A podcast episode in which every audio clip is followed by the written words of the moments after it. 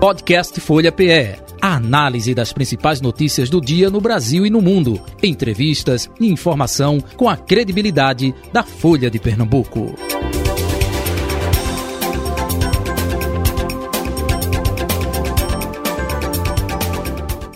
Folha Política.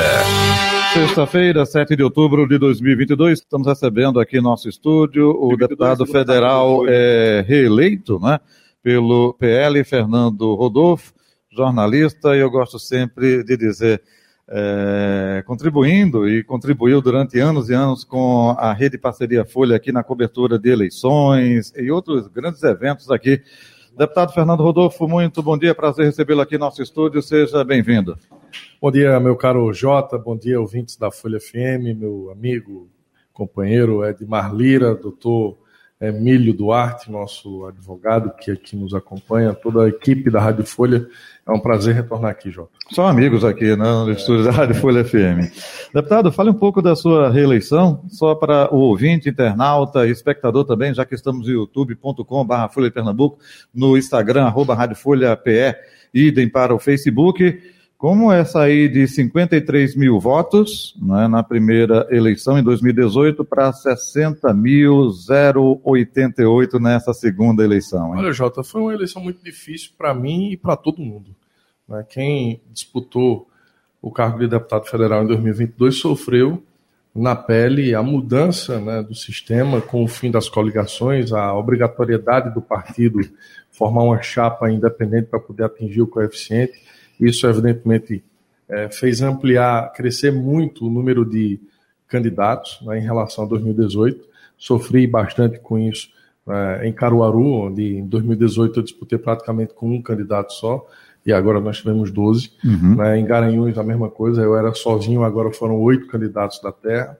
Então, isso em função do sistema eleitoral. Né, ainda ontem eu estava em Brasília, reencontrando alguns amigos que, infelizmente, não conseguiram renovar o mandato, estão retornando para os seus estados. Muita gente né, perdeu é, a eleição justamente por causa desse sistema. Eu vi, por exemplo, ontem um colega nosso, Amaro Neto, que é apresentador de televisão no Espírito Santo, teve em 2018 180 mil votos, agora teve 50. Né? Quer dizer, é, tudo por causa da grande uhum. quantidade de candidatos. Então isso dificultou muito mas o nosso resultado final foi positivo, tivemos aí um crescimento de quase 15% uhum. em relação à nossa votação de 2018. Isso me deixa muito feliz por representar né, o, o, interior de Pernambuco, representar o Agreste de Pernambuco. Hoje eu sou o único deputado reeleito por Caruaru uhum. né, e por Garanhuns, o único deputado federal e isso aumenta a nossa responsabilidade, evidentemente. Isso. Agora também houve um compromisso, um comprometimento com as bases, né? Porque dessa votação, é, me tire uma dúvida, é, o senhor teve 41 mil votos justamente na região do Agreste, não é isso? No Agreste, é verdade. Nós fomos majoritários em Paranatama, em Brejão, onde inclusive eu tive 47% dos votos. Foi a maior votação proporcional do Estado. Fomos majoritários em Bom Jardim, né, e também na Mata Sul, lá no município de Gameleira, em função do apoio que tivemos dos prefeitos, e isso ajudou bastante. Né, em Caruaru tivemos uma expressiva votação, assim como em Garanhuns, e no resto do estado. Né, fui votado nos 184 municípios, mais a capital e, e Fernando Noronha. Tivemos um crescimento substancial em relação a 2018. Edmar Lira, bom dia. Bom dia, deputado. Bom dia, Jota. É, deputado, o seu partido, PL, é, na eleição que findou no último domingo, é, teve um crescimento exponencial, crescimento que deu ao PL um grande protagonismo, tanto na Câmara dos Deputados quanto no Senado Federal. Isso se deu, evidentemente, pela força do presidente Bolsonaro, que é, alavancou o voto de legenda, a votação de vários deputados, por exemplo, o seu companheiro de chapa e de partido, Coronel Mira, na eleição passada teve, acho que 12 mil votos, é, foi mais ou menos isso que ele teve como candidato federal, e nessa eleição foi quase 80, 78, né, quase 80 mil votos. É, como está esse sentimento, o senhor que teve em Brasília agora né, essa semana, como está esse sentimento do PL, da força que o PL obteve e para o projeto de reeleição do presidente Bolsonaro? O congresso eleito domingo passado foi um congresso montado para o presidente Bolsonaro. Montado para a reeleição do presidente Bolsonaro. Tanto na Câmara quanto no Senado, nós temos uma maioria né, conservadora, uma maioria que está alinhada às pautas do presidente da República, de maneira que, se o resultado for outro que não a eleição de Bolsonaro, o, o candidato Lula, se for eleito, terá muitas dificuldades no Congresso, terá muitas dificuldades na Câmara, no Senado, né, porque o sentimento das ruas foi esse: foi de levar para Brasília deputados e senadores que, este, que estejam alinhados ao presidente da República. E a gente viu isso de uma forma muito clara. Por exemplo, quando o Bolsonaro foi em Garanhuns, colocou na rua mais gente do que Lula, que é natural de lá. Né? Isso já era um indicativo da força dele no Nordeste, né, que estava crescendo aqui. E isso se reverberou em todas as regiões. O dado concreto é que hoje o partido do presidente tem 101 deputados né, eleitos, entre os eleitos e reeleitos, e muitos com expressivas votações, como por exemplo o Nicolas, lá de Minas Gerais, que teve mais de 1 milhão e 400 mil votos apenas defendendo a pauta conservadora. Uhum. Edmar, pode continuar. É, deputado, ainda, apesar de do falou Nicolas, né, lá de Minas, trouxe que é o segundo maior colégio eleitoral do país, perdendo apenas para São Paulo. Apesar do Bolsonaro ter sido ter uma identificação com o governador Zema lá de Minas, né, mas ele foi derrotado no primeiro turno, né? O Lula foi majoritário no estado de Minas. Qual a expectativa que o PL tem para conseguir virar esse jogo em, em, Minas Gerais, já que Minas é estratégico, assim como é, o, o estado de São Paulo, que ali ele tem um candidato, que é o Tarcísio, que já é, virou o primeiro turno à frente, né, é, contrariando as pesquisas eleitorais. Uhum. É, no Rio, claro, o governador apoiado por Bolsonaro também ganhou em primeiro turno, também contrariando as pesquisas. Cláudio é, esses três colégios eleitorais que estão aí, maior parte é, do, do, eleitorado brasileiro, qual a expectativa do PL nesse sentido em relação à sua região, o Nordeste? O Nordeste, Bolsonaro sofreu uma goleada em relação ao Lula. É, o que é que o senhor imagina ser necessário para que o Bolsonaro possa virar o jogo em Minas, ampliar a votação em Rio e São Paulo e diminuir é a diferença que teve para Lula aqui no Nordeste. Olha, Edmar, o sentimento hoje na cúpula do partido é de que a virada, a vitória de Bolsonaro, ela começa agora pelo estado de Minas, com a adesão, com a chegada do governador. Né? O governador eleito no primeiro turno vai levar essa mensagem. Inclusive, já estava ontem lá em Brasília, junto com o presidente Bolsonaro. Quer dizer, não é um apoio simplesmente é, de boca. Né? Ele está realmente dando sinais de que vai vestir a camisa da reeleição do presidente neste segundo turno. E, e, e esse cenário é, chega a São Paulo com a vantagem de Tarcísio na disputa pro, pelo governo do Estado, com a adesão também do governador Rodrigo Garcia, e no Rio de Janeiro, com o empenho é, muito declarado já do governador Cláudio Castro, também eleito no primeiro turno. Então, esses três colégios eleitorais, para nós, já é, estão dando sinais de vitória a Bolsonaro. Trazendo aqui para o Nordeste, é arregaçar a manga, né, os deputados que foram eleitos pelo PL, pelos partidos aliados, têm essa missão agora de abraçar a campanha de Bolsonaro, de levar essa mensagem para as ruas. Né, é, até domingo a gente estava envolvido na campanha proporcional Agora não mais, agora é só a campanha né, em nível nacional do presidente da República. Sem falar aqui do, da disputa de governo do Estado. Mas os deputados têm essa missão né, de levar a mensagem, comunicação. O que Bolsonaro fez para o Nordeste foi muito mais do que Lula fez em relação aos programas sociais, em relação à economia, em relação à, à, à educação e, e a obras de infraestrutura. Né? Terminou obras que estavam paradas há muito tempo pela gestão do PT. E a transposição do Rio São Francisco é um exemplo disso.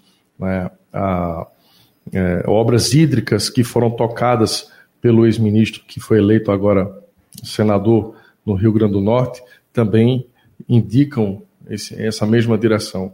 No social, o que Bolsonaro fez foi aumentar o valor que é na, na, do programa de distribuição de rendas, agora com o Auxílio Brasil, elevando aí para 600 reais, né, coisa que o PT não fazia. Na época do PT, a gente só via o preço do combustível subir, com Bolsonaro a gente está vendo descer. Né, pra, na educação, o presidente da República ele deu perdão de praticamente 90% da dívida dos, dos alunos que concluíram o seu curso universitário o, pelo programa FIES. Quer dizer, tudo isso precisa ser colocado para que a gente vá aos poucos tirando essa imagem que se criou de que o Bolsonaro não trabalhou para o pobre. Muito pelo contrário. Ele fez mais pelo pobre do que, do que a gestão PT, né, do que a era PT. Quando do surgimento da pandemia, se não fosse o governo Bolsonaro, a gente estaria hoje aqui com alto índice de desemprego. Ele salvou os empregos quando socorreu os empresários, quando socorreu os trabalhadores. Né? Ele comprou a vacina no tempo certo, na hora que a vacina chegou, mandou para todo o país. Quem se vacinou foi porque o presidente da República teve a iniciativa de comprar a vacina, mesmo ele sendo contra no, no, no quesito pessoal dele, uhum. mas ele ofertou a vacina para todos os brasileiros. Eu me vacinei, você também deve ter se vacinado, todos nós aqui, porque Bolsonaro mandou para cá. Ele fez tudo que deveria fazer. As prefeituras não quebraram o Jota e Edmar na época da pandemia porque Bolsonaro socorreu. Ah, era obrigação dele. Ele poderia não ter feito, mas ele fez. Então, isso precisa ser passado a limpo. O, o deputado, desculpe interrompê-lo, mas isso não chegou lá no povão, no voto, às urnas aqui no Nordeste, refletiu justamente o contrário. Nós estamos há três semanas, praticamente, aí do eh, segundo turno das eleições. Dá para reverter nesse aspecto essa comunicação para que chegue lá no final, no eleitor, e até aproveitando a diferença do primeiro turno, é, mais de 6 milhões de votos. Eu acho que no Nordeste não dá para reverter, mas dá para diminuir. Dá para diminuir essa vantagem que Lula teve aqui, justamente porque o governo falhou, e eu vejo que o governo falhou na comunicação. Porque o governo fez muito nesses quatro anos e divulgou muito pouco. Né? Veja que as falas do presidente ali no cercadinho do Alvorada tinham mais notoriedade, tinham mais repercussão do que as próprias ações do governo. Então, isso prejudicou bastante. Mas eu penso que agora, com o guia eleitoral, agora com o time formado, com o Congresso eleito, né, um Congresso conservador, nós temos ainda tempo para, aqui no Nordeste, trabalhar para diminuir essa, essa desvantagem de Bolsonaro em relação a Lula. Em Pernambuco, né, vamos para a uhum. nossa realidade aqui, o PL teve um desempenho muito positivo não foi ao segundo turno por causa de dois pontos percentuais. Né? É o Anderson verdade. Ferreira, por muito pouco, não e há quem foi ao diga segundo também turno. que houve um sentimento de comoção ali no domingo da eleição Isso. que prejudicou é. Anderson é, Ferreira. É verdade. É, além disso, é, elegeu, além dos quatro deputados federais, o melhor desempenho da história do partido em Pernambuco, conquistou aí cinco cadeiras na Assembleia Legislativa. É, Bolsonaro não teve um bom desempenho em Pernambuco, mas se você fizer o recorte da região metropolitana, Bolsonaro teve uma votação muito além do que ele obteve em todo o Estado. É, Para um segundo turno, esse ativo, esse capital político e eleitoral obtido pelo PL, é, isso vai ser determinante para definir a próxima governadora, lembrando que temos ali duas candidatas, uma alinhada com Lula, que é a Marília Reis, inclusive já recebeu o apoio formal né, do, do PT. É, e, por outro lado, Raquel Lira, que não apoiou nenhum candidato a presidente da polarização. Da sua apoiou, região, do Agreste. É, ela né? é da sua região, né? Ele, é, ela apoiou é, Simone Tebet, que não foi ao segundo turno e que já declarou o voto em Lula. É, que o senhor considera que vai ser determinante nesse processo de segundo turno é, e quem que o senhor considera favorita a vencer a eleição. Deixa eu completar a tua pergunta. O senhor vai apoiar quem? Eu vou, a minha decisão aqui no segundo turno é a decisão que será tomada pelo, pelo executivo estadual do nosso partido. Né, Anderson Ferreira, o nosso presidente, já disse que aguarda a manifestação do presidente Bolsonaro. Ainda não aconteceu em relação às duas candidatas aqui colocadas. Então a gente está aguardando. Né? Qualquer posição minha aqui seria muito no campo pessoal, e a minha posição nesse momento não é pessoal, é partidária. Né? Precisa aguardar a decisão final aí do Anderson Ferreira, nosso presidente, que precisa ser respeitado. Votei em Anderson no primeiro turno com muito orgulho, fiz campanha, mas infelizmente não conseguimos chegar ao segundo turno. É possível que nos próximos, nas próximas horas ou até nos próximos dias o presidente Anderson tome uma decisão e os quatro deputados eleitos e os estaduais também eleitos devem segui-la. É, com relação ao que vai definir quem vai ganhar a eleição aqui, acho que é a própria campanha. Esse sentimento, muito se fala até agora, de que Raquel poderia ganhar a eleição em função do que aconteceu domingo passado, a morte do seu marido. Eu penso que esse não é o ponto principal da campanha. Nós não podemos fazer uma campanha em cima de uma comoção. Até porque foi por causa de uma comoção que Pernambuco elegeu Paulo Câmara o pior governador da história. Se não fosse a morte de Eduardo lá atrás, em 2014, Paulo Câmara nunca seria eleito, nunca teria sido eleito governador. Então, não vejo que a comoção em torno da morte do, do marido da candidata seja o ponto principal. O que vai definir é quem é quem nesse jogo. Né? É, é evidente que a, a decisão será da política, do alinhamento político que está sendo feito em ambos os lados. Você vê aí todo dia, inclusive no seu blog, a gente está acompanhando, as adesões vindo tanto para uma quanto para outra, talvez até em mais escala para Raquel nesse momento, mas se você observar onde Raquel está conseguindo o prefeito, a oposição ao prefeito já é com Marília. Né? Então é um jogo que está sendo jogado. Não vejo hoje eh, favoritismo em nenhuma das duas candidaturas. O guia eleitoral começa hoje. Né? Eh, vamos aguardar o que vem pela frente, quais são as estratégias das duas candidatas. Marília já disse que vai para o debate e é importante que ela vá. Né? Assim como ela não foi no primeiro turno, Raquel também não foi quando foi candidata a prefeita de Caruaru. Né? No, critica Marília hoje, mas fez a mesma coisa que ela fez lá atrás. Então é aguardar o debate, aguardar o guia eleitoral, o que é que vem aí pela frente. Falando agora na sua cidade, o senhor citou Caruaru, né? O senhor tem uma, uma vinculação com a cidade que naturalmente a gente não pode deixar de considerar o resultado, né? O desempenho que aconteceu em Caruaru dos deputados federais e claro. deputados estaduais da cidade. O senhor foi o único deputado federal eleito por Caruaru. O senhor sempre foi, assim, ou pelo menos de um tempo para cá, o senhor sempre teve um distanciamento da, da prefeita Raquel Lira. Isso era bem notório.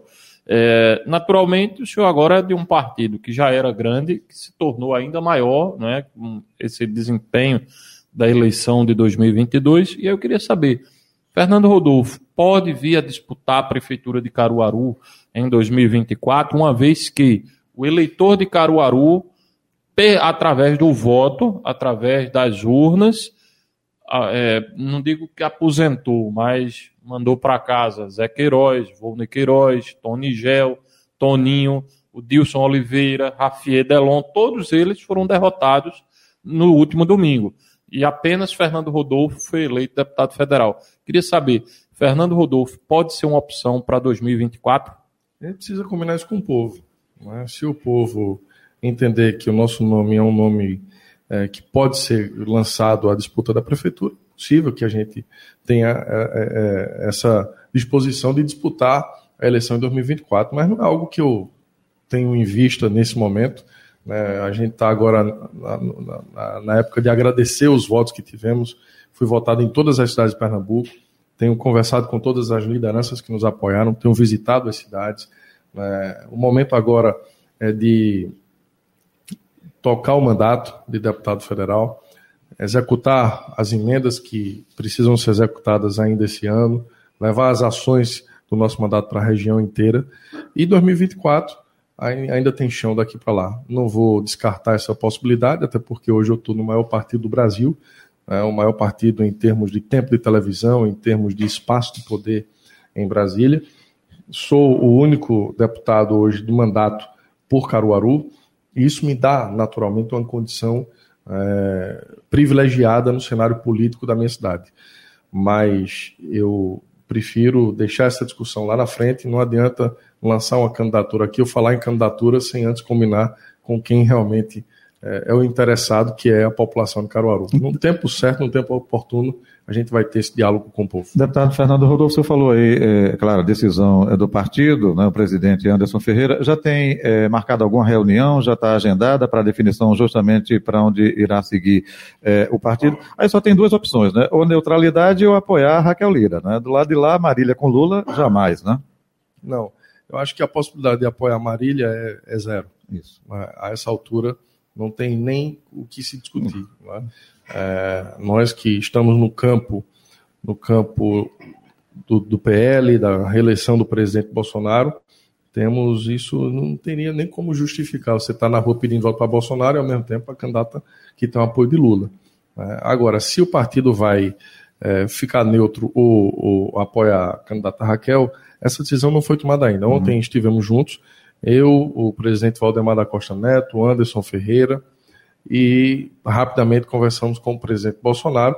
O presidente Bolsonaro pediu ainda um tempo uhum. né, para poder orientar como o PL em Pernambuco vai se comportar. Vai depender da finalização aguardar. da candidata Raquel Lira, porque há quem diga que ela pode sinalizar. Certamente ele deve estar aguardando isso. Mas também vejo o seguinte: se ela não declarar apoio a Bolsonaro, por que Bolsonaro vai declarar apoio a ela? Então, passa também pela da, da candidata Raquel. Edmar Lira. Candidato, o senhor circulou por todo Pernambuco, né? Andou com o candidato, não, deputado já eleito. É o hábito de tanto candidato, candidato, que a gente acaba se Sabatinas aqui. e sabatinas. Né? Ainda bem que já está. É, candidato, é, eu acho que eu já estou antecipando que ele é candidato a prefeito de Caruaru. É, veja bem, o senhor circulou por todo Pernambuco, o senhor andou, o senhor foi, em 2018, o senhor foi eleito numa plataforma de crítica muito contundente ao PSB, né, o que alavancou sua candidatura, fez com e que o deputado sendo. Fernando Rodolfo fosse eleito, é, isso se deu lá, lá atrás por essa crítica ao PSB e continuou na oposição. Mas naquela eleição de 2018, Paulo Câmara foi reeleito. Dessa vez, o PSB sequer foi ao segundo turno. O que é que o senhor considera que foi determinante para o povo de Pernambuco mandar o PSB para casa? O próprio PSB, o próprio governo, Paulo Câmara, foi responsável por essa derrota nas urnas. O povo não é besta, o povo acordou, o povo está vendo o que está acontecendo.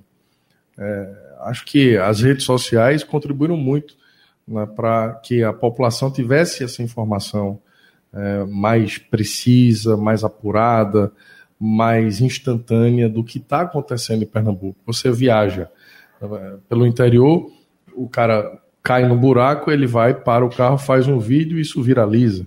Né? Você vai no hospital público da rede estadual, não tem médico, ele faz um vídeo, viraliza. Então essas coisas foram se somando e gerando essa imagem negativa do governo Paulo Câmara.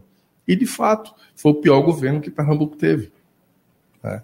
Eu, além de, de, de, ter sido eleito nessa plataforma de oposição a Paulo Câmara, me mantive fiel a ela o tempo inteiro do nosso mandato. Fui o único deputado que praticamente subia à tribuna da Câmara para combater o desgoverno de Paulo Câmara. Denunciei, fiscalizo o, o, os atos do Poder Executivo, por exemplo, na questão da saúde, das obras paradas. Eu sou o único deputado que veste o colete e vai para a rua fazer o meu papel de fiscal. E, e, o que eu vejo é só desmando, desmando atrás de desmando, seja na saúde, na infraestrutura, né, na, na, na, educação. Então a gente não vê. O governo é o governo que mais cobra imposto. O pernambucano sofre na mão do Paulo Câmara com a cobrança alta de impostos. IPVA é um dos mais caros do Nordeste. E está indo para onde esse dinheiro? Que o pernambucano paga.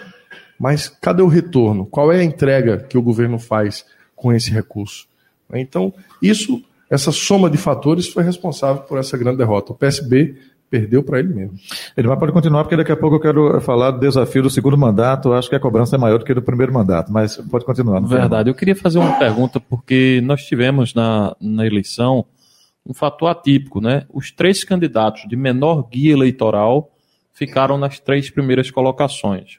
Raquel, Marília e Anderson tiveram menor guia eleitoral e ainda assim o eleitor deu a maioria dos votos, enquanto os dois outros candidatos que tinham os dois maiores uhum. guias, né, ficaram em último lugar, Danilo, Danilo e, Miguel. e, Miguel. e aí eu queria saber do senhor, porque o senhor vem dessa área, né, o senhor é da comunicação.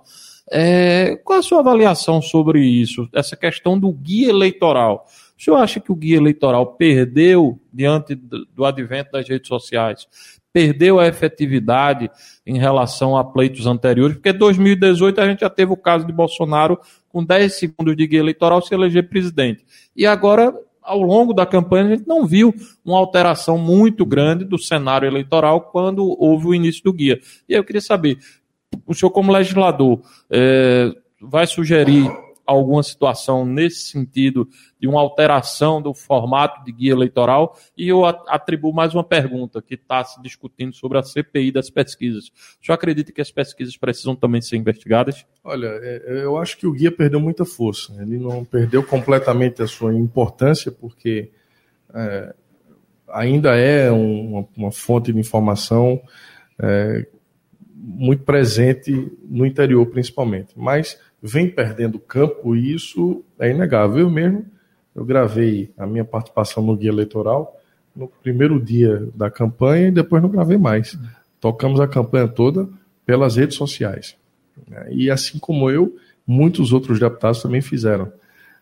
Ninguém hoje para mais uma hora para ficar assistindo a televisão. As inserções durante falar. a programação estão sendo mais bem avaliadas, não é isso? Do que mesmo é, o tempo mais do utilizado, mais, tem mais é, resultado do que propriamente o programa eleitoral, ali onde todos os candidatos falam um atrás do outro.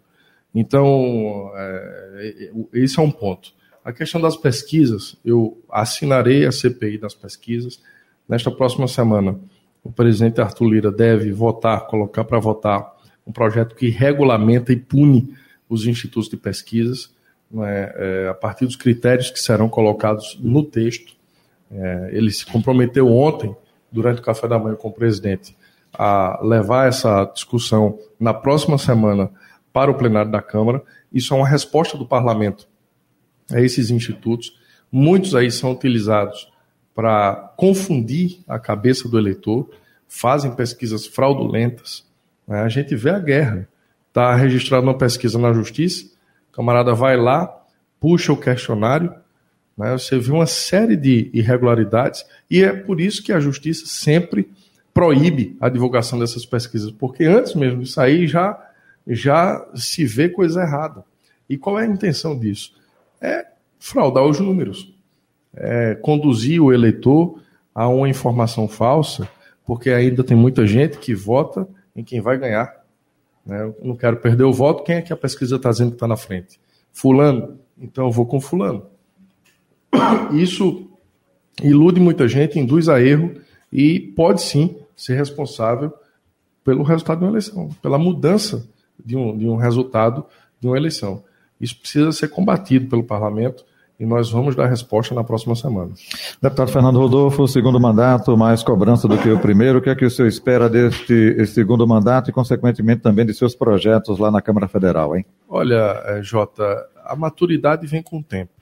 Né? Então, o nosso primeiro mandato foi um mandato que teve uma serventia muito grande para que a gente pudesse conhecer os caminhos de Brasília, conhecer o mecanismo do parlamento, para que a gente pudesse adquirir experiência.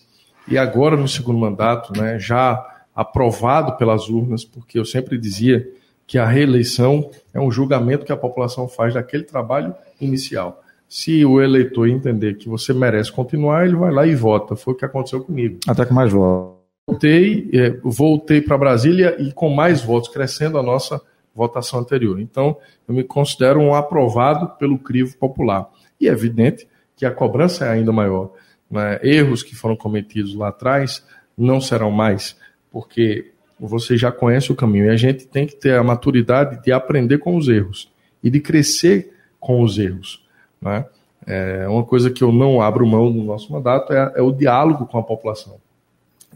Eu sempre procuro estar dialogando, prestando contas no mandato, porque quem paga meu salário é o povo. Então, a cada 30 dias eu estou na rua.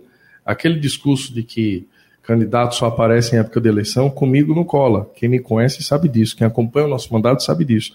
Eu estou o tempo inteiro na rua, como se fosse em campanha. Aquela, aquele porta a porta, aquele corpo a corpo que os candidatos normalmente fazem nos 45 dias da campanha, eu faço os quatro anos uhum. do mandato. Né? E essa construção é, dessa ponte com o eleitor foi o que nos permitiu ter mais acertos do que erros no primeiro mandato. E agora, com a consolidação da, da nossa atuação parlamentar em Brasília, esse, essa cobrança é ainda maior. O eleitor quer mais presença, o eleitor quer mais é, participação nos debates, ele quer mais protagonismo político. Isso vem com o tempo e eu estou amadurecendo em Brasília, humildemente aprendendo todo santo dia, pedindo a Deus a direção para que a gente possa exercer um bom mandato e entregar ao eleitor aquilo que ele espera. Perfeito. Já estamos chegando ao final por conta do guia eleitoral, daqui a pouquinho, meio-dia. Deputado Fernando Rodolfo, parabéns pelos 60.088 votos. Sucesso aí na segunda legislatura. Tudo de bom, viu? Eu que agradeço, Jota, agradeço ao meu caro Edmar, que eu sou fã né, incondicional. É, é, queria até deixar uma sugestão aqui, Edmar, para que você possa, no seu blog, criar um mecanismo, sei lá, até uma uma, uma, forma de uma assinatura para que a gente receba a coluna um pouquinho antes, que eu só dou depois que eu ler a coluna dele meia-noite. É cruel demais. Então, muito obrigado a todos. Podcast Folha PE. A análise das principais notícias do dia no Brasil e no mundo. Entrevistas e informação com a credibilidade da Folha de Pernambuco.